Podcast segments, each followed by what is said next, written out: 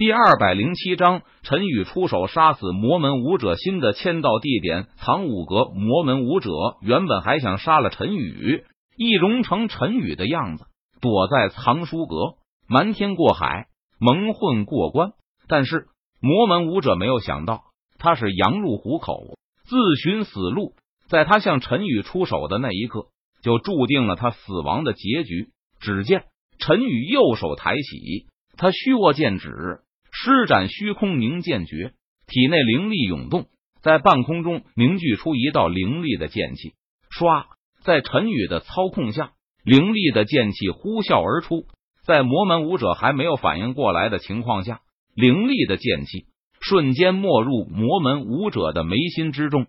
突施血花飞溅，魔门武者的眉心出现红点，眼中目光神色暗淡，身上断绝了生机。轰然倒地，自动送上门来的魔门武者不杀就可惜了。陈宇见状，他脸色淡然，眼眸平静，低声自语道：“随后，陈宇将魔门武者的尸体抓起，离开了藏书阁。陈宇将魔门武者的尸体丢到了距离藏书阁千米远的小河中，然后他转身离去。陈宇虽然出手杀了魔门武者，但是他也不想将众人的目光。”吸引过来，否则他安宁平静的生活就要被打破了。陈宇刚刚回到藏书阁的房间，门外就传来的急促的敲门声。开门，开门！陈家的护卫队成员大声喊道。陈宇闻言，他立即转身去开门了。把你的身份令牌拿出来看一看。陈家护卫队成员见到陈宇，命令道。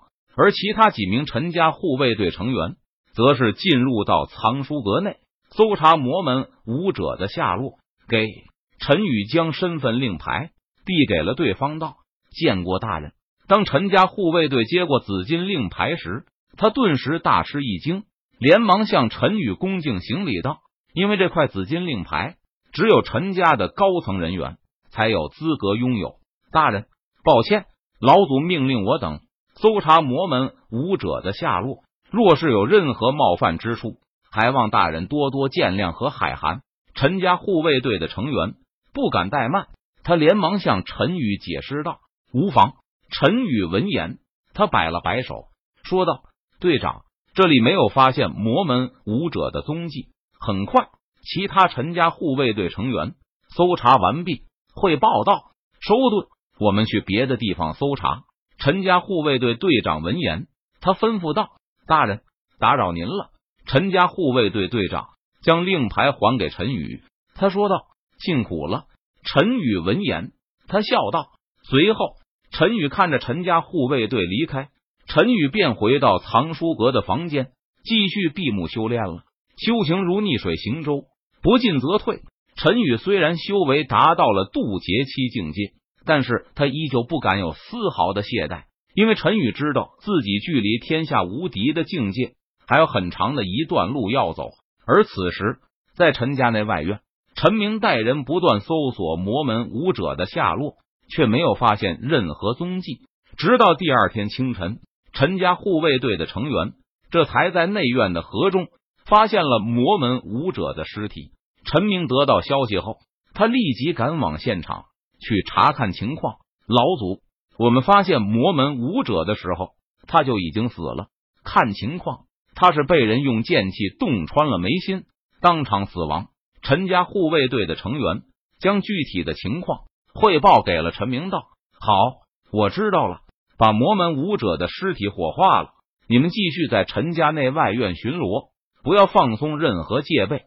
陈明闻言，他点了点头，吩咐道：“是，老祖。”陈家护卫队的成员领命道：“这魔门武者究竟是谁出手把他杀死的呢？”陈明脸色微沉，陷入沉思之中，脑海里浮现出几个的面容。他低声自语道：“魔门武者有元婴期修为，在陈家能够一招杀死魔门武者的人应该不多。不过，既然魔门武者已死，那也没有继续追查下去的必要了。”于是，陈明收队。不再纠结魔门武者的事情，而接下来的日子，陈宇又恢复了平静和悠闲的生活。陈宇每天签到，白天打扫卫生，晚上修炼。因为在藏书阁签到的次数多了，奖励变差。于是陈宇打算换个地方，他继续去签到。很快，陈宇将陈家的藏物阁作为了他新的签到地点。陈家藏物阁，这是陈家存放功法、神通、武技的地方。